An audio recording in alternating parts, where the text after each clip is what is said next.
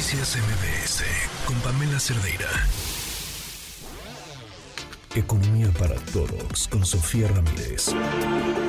Y a Sofía Ramírez también la escuchamos, pero no canta. ¿Cómo está, Sofía? Buenas tardes. Buenas tardes. Estaba yo pensando qué otro tipo de personaje pudiera yo escuchar por su autenticidad y su, eh, vaya, ¿cómo dice el ministro Saldívar? El dinamismo y, y, la felicidad que emana.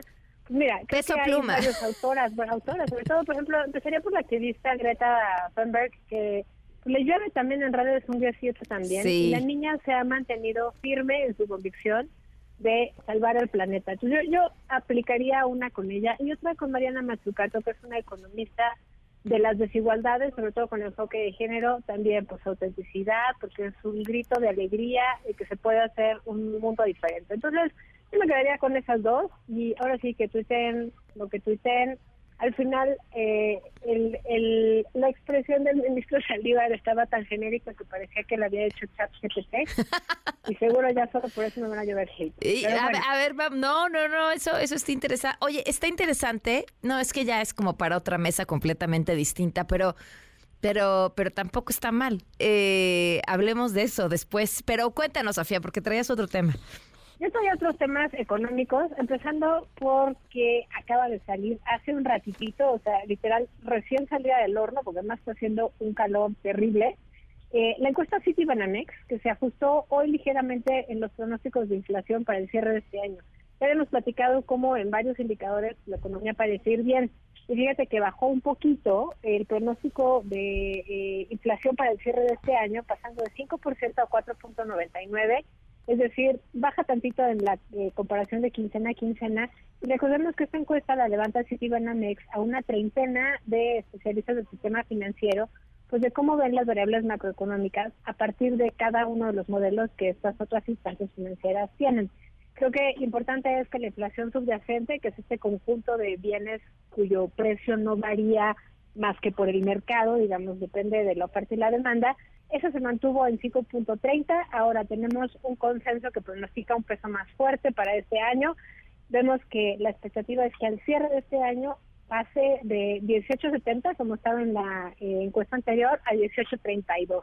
Entonces, bueno, pues eso me lleva, digamos, a un tercer tema, digo, al segundo tema, no sin antes comentarles que la encuesta Citibanamex en el pronóstico de crecimiento para este año aumenta de 2% a 2.2. Recuerden que el Banco Mundial ya nos había otorgado una expectativa de crecimiento a 2.5 hace algunas semanas y, sin embargo, para el próximo año baja la expectativa de crecimiento, lo cual pareciera ser pues un- una suerte de intercambio. Crecemos más este año por la el dinamismo que todavía se augura que tendrá la economía norteamericana, pero pues con costos en la ralentización del crecimiento del próximo año. No está mal, porque como acuérdense que los porcentajes funcionan sobre una base, si hoy tengo 100 y voy a crecer al 5%, el próximo año va a tener 105.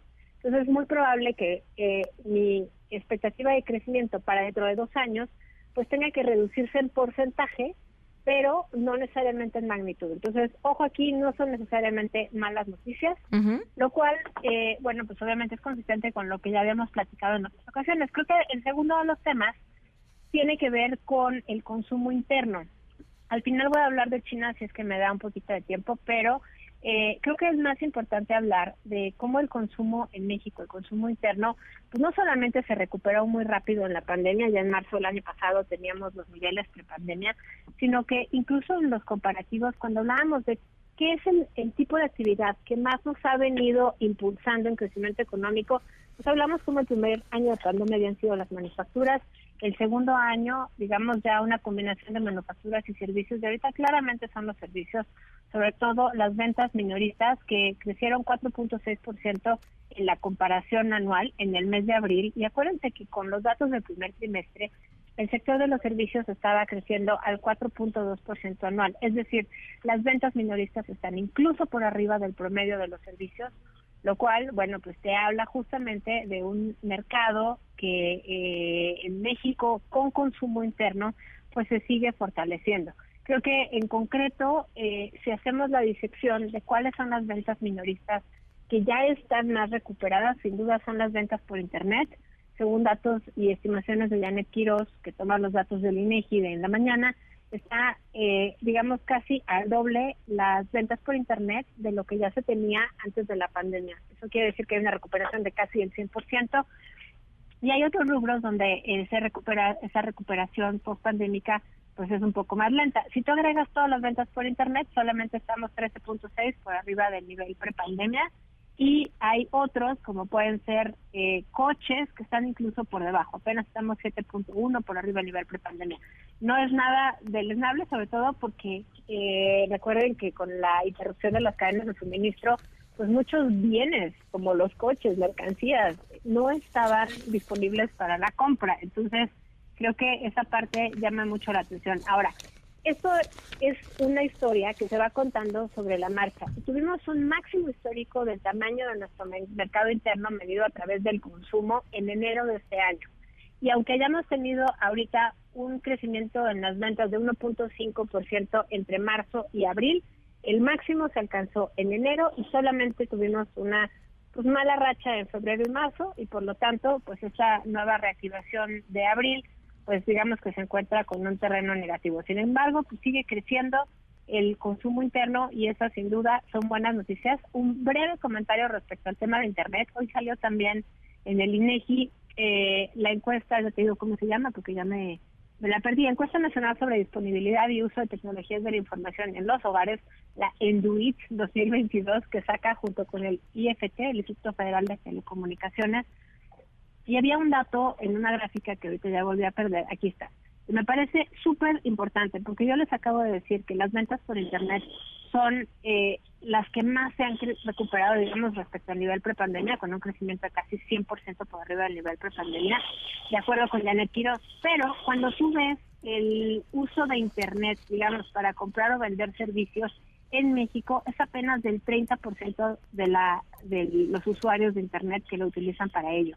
Pagos vía Internet es apenas del 27%, operaciones bancarias en línea por arriba del 24%, pero ahí es donde te das cuenta el potencial que tenemos como economía si tuviéramos una mejor cobertura del uso del Internet, no solamente para redes sociales, sino para potenciar la actividad económica de todos los micro, pequeños e incluso medianos negocios, cuya productividad, pues la verdad, no es la mejor, de hecho es bastante baja en términos comparativos, puesto que nuestra economía, aunque es 99% de MIPIMES, pues tienen una capacidad de producción de menos de la mitad del Producto Interno Bruto y más de la mitad la produce el 0.2%, que son las empresas grandes.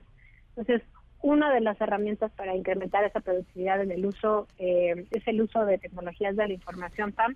Yo creo que eso es muy importante. Ya solamente cierro brevemente con el tema del peso, porque todo el mundo parece seguir muy interesado en saber qué está pasando con el peso mexicano.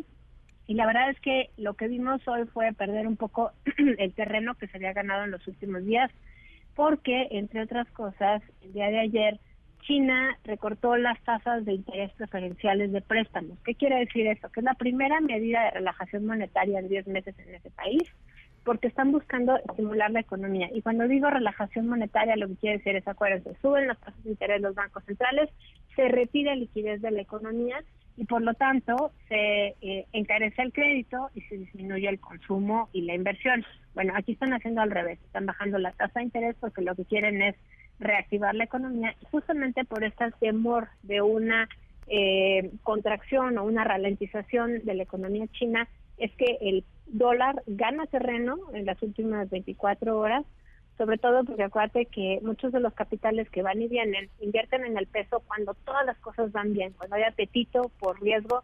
Y en este caso una contracción o una intuición o una percepción de que la economía china va a contraerse próximamente o ya no está creciendo a las mismas tasas a las que se esperaba, pues pone a todo el mundo muy nervioso y la liquidez del peso hace que, así como invirtieron en, en pesos, así de rápido pueden desinvertir en pesos convertirlo en dólares, que es una moneda más segura, pero es una moneda que paga menos tasa de interés, sobre todo pensando en los bonos del Tesoro, que acuérdense que tiene una tasa de interés de 5.25% en eh, la interbancaria de un día, cuando en México tenemos una tasa de 11.25. Entonces, creo que eh, vemos todavía mucha volatilidad en los mercados, sin embargo, si la expectativa de que el nearshoring sea una cosa tangible se mantiene, y que la economía norteamericana siga creciendo, pues seguirá también la expectativa, como viste hoy con la encuesta Citibanamex, de que la economía mexicana va a seguir creciendo, va a hacerlo más este año de lo que esperábamos y sobre todo va a hacerlo a partir de las exportaciones, con lo cual, bueno, pues seguirá cayendo dólares a la economía mexicana y con ello se seguirá apreciando el peso respecto al dólar. Muy bien, Sofía, pues como siempre, muchísimas gracias. Noticias MBS con Pamela Cerdeira.